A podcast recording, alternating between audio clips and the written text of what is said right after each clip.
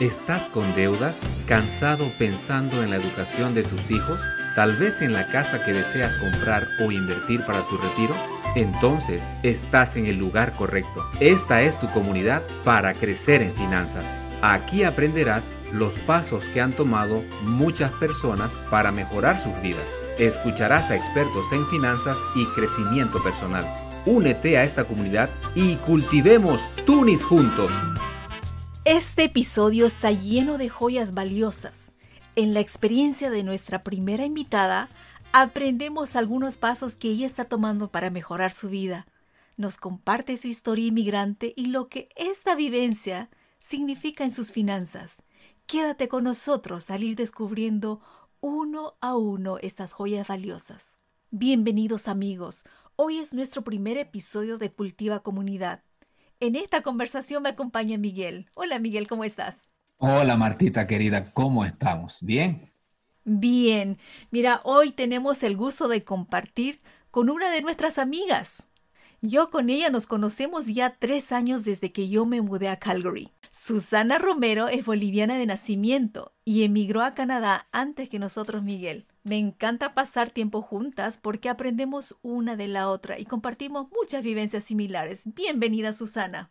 Hola, Marta. Hola, Miguel. Muchas gracias por la invitación. ¿Cómo estás, Susana? Realmente una alegría tenerte. Hey, parece que recién te has bajado del avión. Ya son 10 años que llegué a Canadá para empezar una vida diferente. Wow, 10 años. ¿Y, ¿Y, te viniste sola o acompañada? Llegué con mis hijos.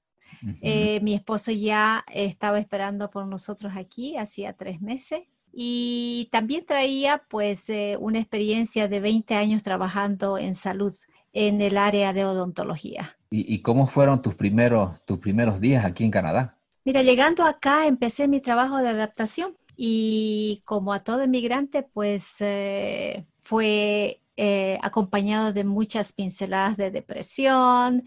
Mi nivel de inglés era básico, pero no imposibilitó eso mi comunicación en este nuevo ambiente social. Eh, igualmente traía en mi interior el deseo de poner todo mi esfuerzo a lo que se me presentara clave para este proceso de adaptación que tenemos todo inmigrante es clave tener esa buena disposición, ¿no? Cuéntanos un poquito eh, cómo fue tu experiencia al, iniciar o, buscar trabajo. ¿Estabas estaba buscando algo?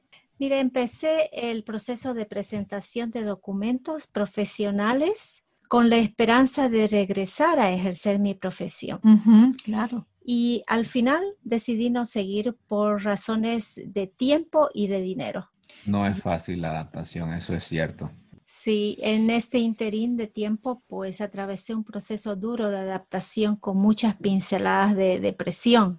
Prácticamente, sí, eh, sentí lo que siento un árbol ya maduro cuando es trasplantado lejos de su medio de confort.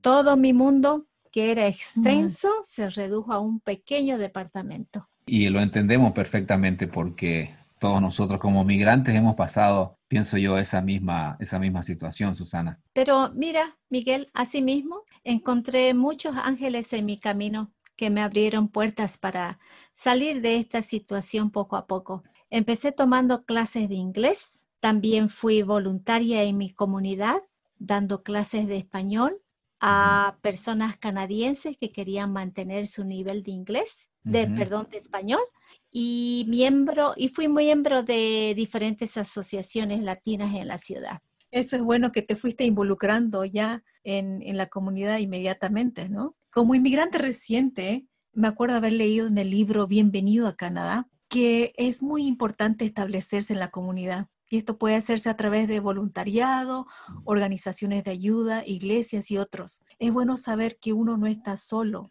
y que es parte de un grupo más grande. Como voluntaria, tú serviste a tu comunidad y a la vez seguramente hiciste muchos, muchos amigos seguros. Sí, sí, sí, claro que sí. mira, Susana. como resultado, mira, este árbol maduro fue echando sus primeras raíces en tierras extrañas. Mm. Y muchas cosas ocurrieron por primera vez en mi vida aquí en Canadá como por ejemplo eh, en mi país de origen nadie me conocía por mi primer nombre. Mi primer nombre es Susana, mi segundo nombre es Katia. Todo el mundo me conocía por Katia. por Katia. Sí, sí, y aquí empezaron a llamarme por Susana. Luego eh, fui contratada y empecé a trabajar contratada en una empresa como empleada, ¿no? Como analista. Ya. luego les voy a contar. Sí, ha debido ser difícil ese cambio porque tú estabas acostumbrada a manejarte tú sola. El cambio a, ser empleada eh, es diferente. Sí, por supuesto. Eres jefa, digamos, ¿no? De, tu negocio, ¿no? Claro. Entonces cuesta un poquito eso. Luego, eh, em, jamás había conducido sobre la nieve. Mm. Ese fue otro trauma para mí. El oro blanco, ¿no? Sí. Así es, la nieve está de tope a tope por seis meses acá. Así, es. Así es, Miguel. Pero mira, ahora ya me siento cómoda cuando me llaman por mi primer nombre. Puedo manejar ya mis emociones y predisposición como empleada de una empresa y conduzco un carro sobre la nieve, pero si puedo evitar los eh, viajes largos en invierno, los evito. Ay, ¿quién no? Así, así te evitas de accidentes también. Sí, sí. Así es. Y, pero dinos, este, Susana, de, jefa a empleada no es fácil. Cuéntanos cómo en, tu primer trabajo aquí. Mira, después de 17 meses de llegar a Calgary, apliqué a un primer trabajo como analista en proyectos en un laboratorio de medio ambiente. Eh, en este laboratorio se hacían, ah, se llevaban a cabo muchos trabajos de investigación para empresas de petróleo. Me ayudó a conseguir este trabajo una amiga hispana, específicamente del Perú. Al recibir mi primer cheque de pago, tuve la oportunidad también de tener más conocimiento del sistema de beneficios y obligaciones como ciudadana aquí en Canadá. Eh, me refiero a pagar impuestos, seguros y otros. Mm, cuán importante es tener, tener amigos que ya han estado aquí un poquito más de tiempo, porque ellos ya saben, conocen más gente y bueno, esa amiga te ayudó bastante, ¿no es cierto? Ahora, Susana, también tú mencionaste ese sistema de beneficios y obligaciones. Cuéntanos un poco más. Mira, eh, aquí se, eh, el sistema de información con relación a su funcionamiento se aplica a lo que es la información cruzada, donde todo se registra y generalmente no hay errores. Si los hay, son mínimos. Si cometes errores intencionalmente, la Agencia Tributaria de Canadá, la policía u otra institución terminará sabiéndolo y el que más pierde será la persona que estuvo de mala fe. Ahí te van a cobrar más taxas, más impuestos, eso sí es cierto. Y dime, mencionabas que no tenías un inglés fluido cuando, cuando llegaste en un principio. ¿Eso fue algún, alguna dificultad, algún obstáculo? Para mi comunicación, para nada, para nada. ¿A señas? Pues ah, uno se las ingenia, ¿no? Y somos muy creativas las hispanas, ¿no? Ajá. Pues, eh, eh, pero sí tuve la oportunidad de, bajo presión, eh, ir ah, subiendo el nivel de mi comunicación mediante el lenguaje, ¿no? Em, yo creo que lo más importante en todo trabajo es la actitud y la predisposición que tengas, ¿no? Eso me encanta de ti, Susana, tu, actitud siempre positiva, siempre tirando para adelante, ¿no? Y en ese primer trabajo que tú tuviste, ¿qué cosas más te impactaron? Un aspecto, Martita, que me llamó mucho la atención fue eh, que eh, es la confianza, fue la confianza. Nadie está tras tuyo para cerciorarte de tus actos o acciones si son verdaderas o no. Eso es un punto bien importante aquí cuando llegamos a Canadá, ¿no? Es diferente a nuestros países de origen muchas veces. Así es. En la vida diaria, cosas que ves o encuentras en cualquier lugar por olvido, las encuentras de nuevo. Eso sí es verdad. Ah, y yo creo que eh, hemos pasado por, por esa experiencia. ¿Tú tienes alguna anécdota al respecto? Sí, Miguel. Mira, a los pocos meses que llegué dejé olvidada mi billetera en el bus con dinero, con tarjetas de crédito, documentos y la encontré al día siguiente hasta las monedas que wow. Hasta con nieve más venía seguro. Mira, ah, y es así, pues la, cultura aquí eh, se expresa en los actos de las personas, ¿no? Ellos dicen, esto no es mío, por, por ende no me pertenece. Y de esta manera tienes la posibilidad de encontrar lo que dabas por perdido. Sí, esto es bien diferente, ¿no? También a nuestros países, porque en, nuestros países, si perdemos algo, ya ni siquiera vamos en búsqueda porque sabemos que es, de hecho, ya no está. Pero aquí volvemos otra vez porque sabemos en el lugar donde lo dejaste, ahí seguramente sigue estando, ¿no? Cuéntame, Susanita, ¿cuánto tiempo estuviste en ese trabajo? Estuve tres años trabajando en este laboratorio. Eh, luego como tú sabes, llegó la crisis del petróleo y se despidió a muchos trabajadores porque se cerraron muchos proyectos. Y entre los despedidos, pues fue tu amiga Susana. Eh, la suerte de principiante. La primera despedida. y fue mi primera vez. Fui despedida. Lloré un montón. Mm, sí. No. Claro. Pero después de eso, mira, mi pregunta fue, ¿y ahora qué hago? Claramente sentía que lo mío era la salud y consulté a una dentista amiga que hace tiempo trabajaba como técnica reprocesadora de instrumentos en hospitales. Claro, ahí creo que hay que resaltar que primero reconociste cuál era tu campo de trabajo que ya venías practicando, ¿no? De odontología. Y lo otro es que tenías una amiga. Entonces son dos cosas muy importantes a la hora de adaptarse como migrante aquí. Eh, buscar el campo de oficio que tenías antes y, encontrar una salida por ese campo, ¿no? Te pongo el ejemplo, si, si eras dentista o odontóloga, no tenías que buscar un oficio en otra cosa que no sea parecido a ella, ¿no? No te vas a dedicar a ser eh, chofer de autobús, por ejemplo, solo por mencionar un ejemplo, ¿no? Y es verdad, una amiga fue también la que te, te impulsó a, encontrar otro trabajo? ¿Cómo lo tomaste? O sea, ¿qué fue lo que te dijo tu amiga? Bueno, ella me avisó de un curso que se daba en una institución eh, privada. Eh, el nombre es AVES, que significa Servicios Educacionales en Negocios, Alberta. Eso es lo que quiere decir en español. Es un, ah, como te dije, es un instituto privado. El curso dura 40 semanas, tiempo completo. Los dos últimos meses se realiza la práctica en uno de los hospitales. Se puede aplicar también a un préstamo estudiantil del gobierno de Canadá y a la provincia de Alberta y así lo hice. incluso cuando tú me contaste, yo también lo busqué porque es como personal de salud, ¿no es cierto? Es una buena opción yo también lo estuve investigando. Y para aquellos que tal vez quieran saber un poco más o qué sabes, voy a colocar también el enlace en la página web y estará en las notas del episodio. Así es. Ahora, en tiempos de pandemia, eh, ¿sabes si se ha modificado este curso? Eh, actualmente el, curso es en línea o virtual pero la práctica sigue siendo presencial en los hospitales de la ciudad. Ya, la práctica para todo trabajo de hospital es, es bien imprescindible, ¿no? Muy importante. Sí, sí. Y luego que terminé el curso, eh, eh, empecé a trabajar en un hospital eh, a tiempo completo como procesadora quirúrgica.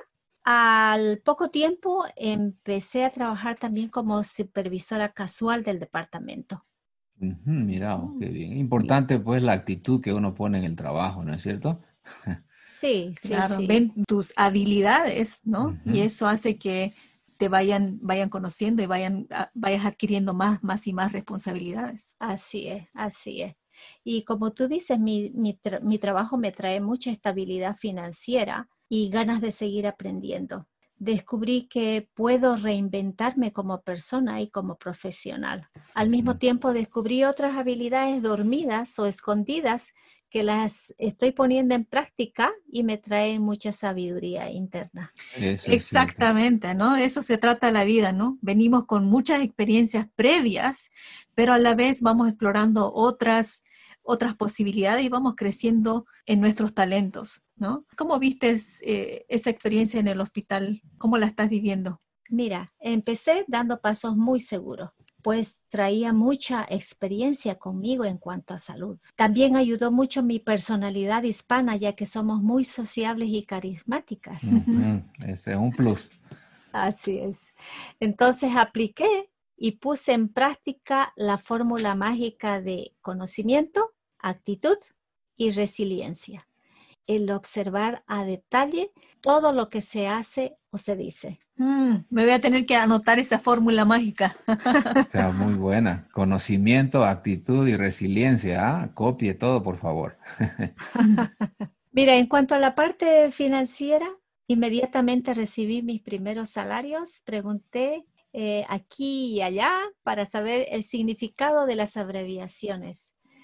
Supe luego que uno es el impuesto sobre ingresos, otro es la pensión de retiro y el tercero mi seguro de empleo o como lo llamamos el seguro de desempleo porque nos sirve para tener ingresos al estar desempleado. Hay que educarse con las boletas, ¿no? Porque hay bastante este, detalles que uno desconoce, ¿cierto? A mí me pasó lo mismo con, mi primera boleta de pago. ¿Cuál fue tu reacción en un principio, Susana, con, con todos estos detalles? Al leer todo eso, pues me di cuenta que los impuestos que pagamos son altos. Y también sé que las buenas condiciones de vida que disfrutamos como ciudadanos es acuencia o como resultado de todos nuestros impuestos.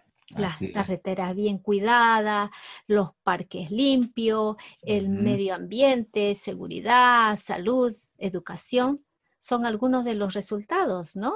Eh, y esto me, da mucha seguridad. Así es, Susana, los que vivimos aquí en Canadá, yo creo que nos ha dado un shock cuando, cuando vimos nuestros impuestos y ver que es casi un tercio de nuestro sueldo, ¿no? Se, se hace bastante alto, pero sí vemos, vemos y disfrutamos de todos sus beneficios también. ¿No? ¿Recuerdas ese primer sueldito que recibiste? ¿Qué sentiste? Sí, lo recuerdo muy bien, muy bien, Martita pensé rápidamente en la cantidad de zapatos y vestidos que me podía comprar. ay, ay. Lo viste todo en dólares, ¿no? sí.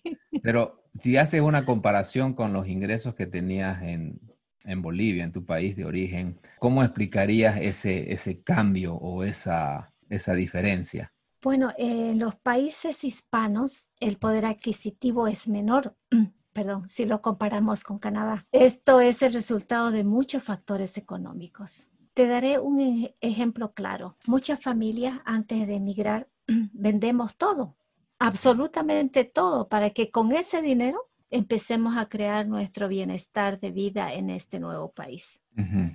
Y toda esa cantidad no alcanza para comprar totalmente una vivienda acá. Sientes que empiezas de nuevo porque tu capital se hace muy pequeño. Así es, la platita no, no alcanza, eso es cierto. Así que el sueldo mínimo o tu cheque en el sur está de acuerdo con la realidad de cada país, ¿no? Eh, el ingreso mínimo en Latinoamérica es menor si lo comparamos con el de Canadá. El precio de un kilo, por ejemplo, eh, de un kilo de tomate en el sur será unos cuantos centavos de dólar canadiense.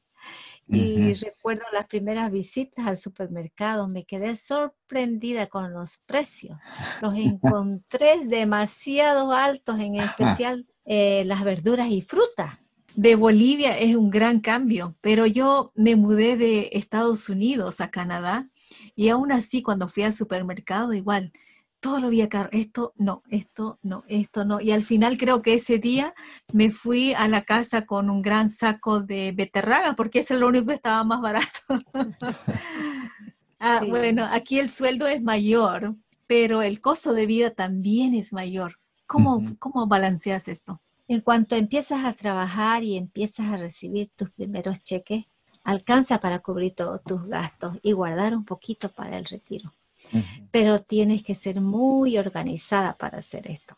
Debes tener claras tus prioridades. Solamente así puede alcanzar. Ya, realmente eh, hay que organizarse para, para hacer alcanzar dinerito. Si no, uno lo usa todo y al final no hay nada para ahorrar. Sí. Otra cosa que hice fue empezar mis aportes al plan registrado de ahorro para retiro. Sus siglas en inglés son eh, RRSP. En mi caso, lo puedo hacer a través de una deducción voluntaria de mi salario. Otros realizan sus aportes individuales sin la necesidad de hacerlo con un empleador. Eso sí que es importante, ah, saber conocer todas las deducciones y el ahorro para, para el retiro, ¿no? Muchas familias hispanas también nos encontramos lejos de nuestras familias de apoyo y a veces esto también conlleva un estrés financiero. Dime cómo has manejado ese, ese camino financiero y esa presión de estrés. Mirando hacia atrás, Miguel, los primeros años fue, fue caótico. Gasté mi dinero sin un previo análisis. En otras palabras, recibí dinero que no supe valorar. Ahora necesito correr para poder tener tranquilidad en el futuro. Estamos juntas, ¿no? Porque ya la edad nos alcanza, por eso tenemos que correr. Así es. Acaba de decir que en tus inicios tus finanzas eran caóticas. Eh, ¿Ahora lo haces de una manera diferente? Mira, hace dos años atrás conocí otro ángel en mi camino, en el cuerpo de una mujer, y que me prestó un libro que abrió mi mente hacia el mundo de la finanza. El título del libro es Libertad Financiera por el autor Gran Sabatier. Con este libro aprendí algunos consejos financieros y empecé a ponerlos en práctica inmediatamente. Anótense ese, ese nombre, ese libro. Bueno, va a estar en los detalles del libro en, las notas del episodio. Gran Sabatier, Libertad Financiera. Interesante. Dime, Susana, ese libro, ¿cómo fue que impactó entonces en tu, en tu vida diaria? Eh, luego de leerlo, me dije, necesito hacer algo y rápido. Para los que no me conocen, ya crucé los 40 y pienso, Miguel, si no has ahorrado lo suficiente, puede ser muy triste el cuadro de tu vida a los 70. No necesitas hacer cosas muy extraordinarias. Por supuesto, si quieres, lo hace, pero tiene y tendrá mejor impacto si haces algo. Eso sí es importante. Llegar a los 40 y ya queda poco tiempo, ¿ah? Así es. Primero, lo que necesitas es información. Leer libros relacionados a finanzas, aprender a hablar con personas que ya tengan cierta experiencia. La experiencia ajena es más barata. y luego sentarte a hacer tus números. ¿Es difícil? Se preguntarán mucho. Sí, es difícil, pero hay que hacerlo. Y justamente estamos aquí aprendiendo de otros, ¿no? Por ejemplo, hoy estamos aprendiendo de lo que está haciendo Susana enseñando un poquito más sobre la finanza y cómo podemos manejarla mejor. Para alguien que está en una situación similar y busca mejorar, dame unos dos o tres pasos concretos que te ayudaron a ti. Lo primero y más urgente, Marta, que se debe hacer es limpiar tu cuenta de todas las deudas que tengas. Hacer un plan de pago con fechas y montos reales. Mientras sigue leyendo libros. No dejar de lado la, educación financiera. ¿ah? Ya, esa planificación es, bien importante, ¿no? Para limpiarla. También. El segundo paso es saber cuánto es tu egreso semanal, quincenal o mensual. En otras palabras, tus gastos. Así es. Y luego de saber, hacerte la promesa de no gastar más allá de ese número o de esa cantidad. Y si es posible, reducir algunos de estos números por ejemplo, el servicio de cable, quitarlo. Reducir el plan de tu celular a un servicio básico. Si es posible, usar el transporte público. Parece que son pequeños cambios, pero a la larga hacen un efecto importante.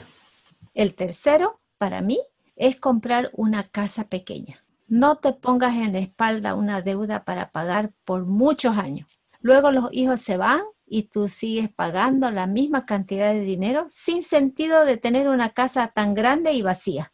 No invertirte en una casa grande, sino en algo pequeño. Algo parecido este, tuvimos nosotros también, eh, eh, Susana, con este asunto de, la educación financiera. Nosotros con mi cuñado nos compramos una casa y la compartimos juntos. Y eso también nos ha aliviado bastante en, en cuestión de gastos. Entonces, ¿cuál fue el punto donde tú realmente decides tomar eh, otra ruta de la que estabas llegando? ¿Qué fue lo que te hizo tomar esa decisión? Eh, específicamente fue mi tiempo de producción que tengo en el futuro. Claro. Ya, no quedan eh, tantos años, como dicen. Exactamente. hay que correr. Hay que correr, como te dije, ¿no? esto fue en febrero del 2019 estaba ya en la mitad del libro que lo andaba leyendo y poco a poco fui anotando números y empecé a pensar en mis estrategias. Qué interesante, mira, ya nos compartiste esas tres joyas importantes, pero ahora quisiera también un poquito más de detalle. Cuéntame, ¿qué más hiciste? Les compartiré, les compartiré, queridos amigos, mi experiencia en este campo de reducir las cosas. Les anticipo así que soy un poco radical con mis decisiones. Nosotros somos radicales también. bueno, empecé con todo este proceso antes de la pandemia y este proceso viral a nivel mundial fue muy suave financieramente para mi persona. ¿Por qué? Ya había empezado con mis estrategias financieras para reducir mis gastos. Mm. Por ejemplo, ya tomaba el bus al trabajo. Conducía mi carro, esos días conducía mi carro desde casa por tres minutos y dejaba mi carro estacionado frente al punto donde tomaba el bus que me llevaba hasta la puerta principal del trabajo. Mm. Entonces ahorraba gas y mantenía mi carro en óptimo estado porque estaba parqueado, ¿no? Y mientras voy en el bus, pues puedo leer, puedo tejer, puedo relajarme sin estrés de conducir en invierno por unos 45 minutos. y bueno, yo me he beneficiado de esos tejidos porque yo tengo algunos de esos lindos tejidos que hace Susana. Y en este pasado verano, bueno, que ya estamos eh, por entrar al invierno, pues puse en depósito mi carro porque todos saben que se paga el seguro, eh, seguro de tu carro, ¿no? Entonces lo puse en depósito y caminaba todas las mañanas hasta tomar el bus. Y esto lo vengo haciendo por unos dos meses para ahorrar el seguro. Entonces, claro. gano dos cosas. Hago ejercicio caminando y ahorro dinero. Doble ganancia. Así es. Entonces, con el COVID-19, eh, estuvieron, ¿te acuerdas? Cerradas todas las peluquerías. Sí, todo, todo estaba cerrado. No se tuvo acceso a cortarse el cabello todo ese tiempo. En cuanto volvieron a abrir, creo que fue en junio, pedí a la peluquera que me pelara la cabeza. Así hasta el mes de diciembre va a ser una preocupación menos y voy a ahorrar el dinero en peluquería todo ese tiempo. Bien lo dijiste, radical. Sí, otra cosa que hice fue eh, mis ejercicios diarios, eh, los realicé en casa. No necesito ni ropa especial, ni trasladarme a ningún lugar, ni pagar membresías mensuales.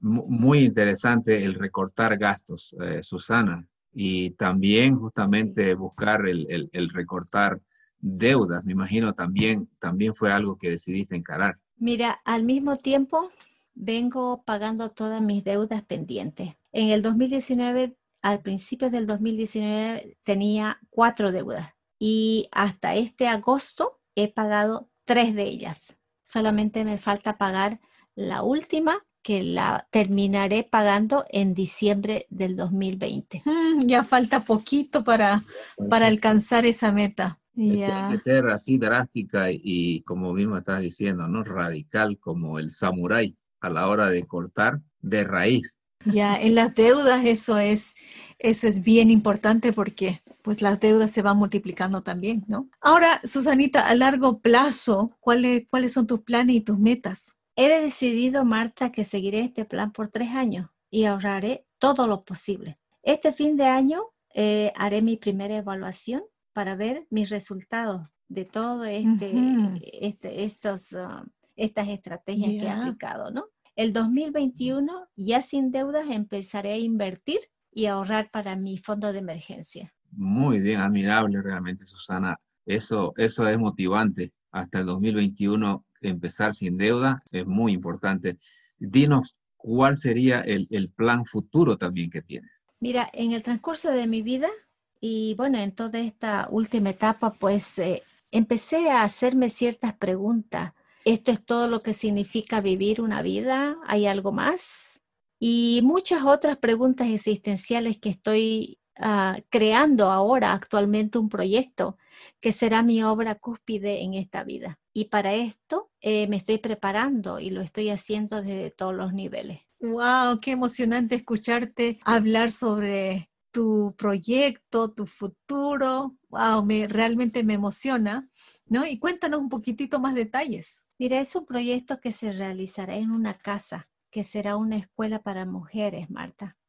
Allí podrán encontrar un lugar las mujeres que será seguro para compartir sus experiencias y encontrar su propia sabiduría para continuar su camino.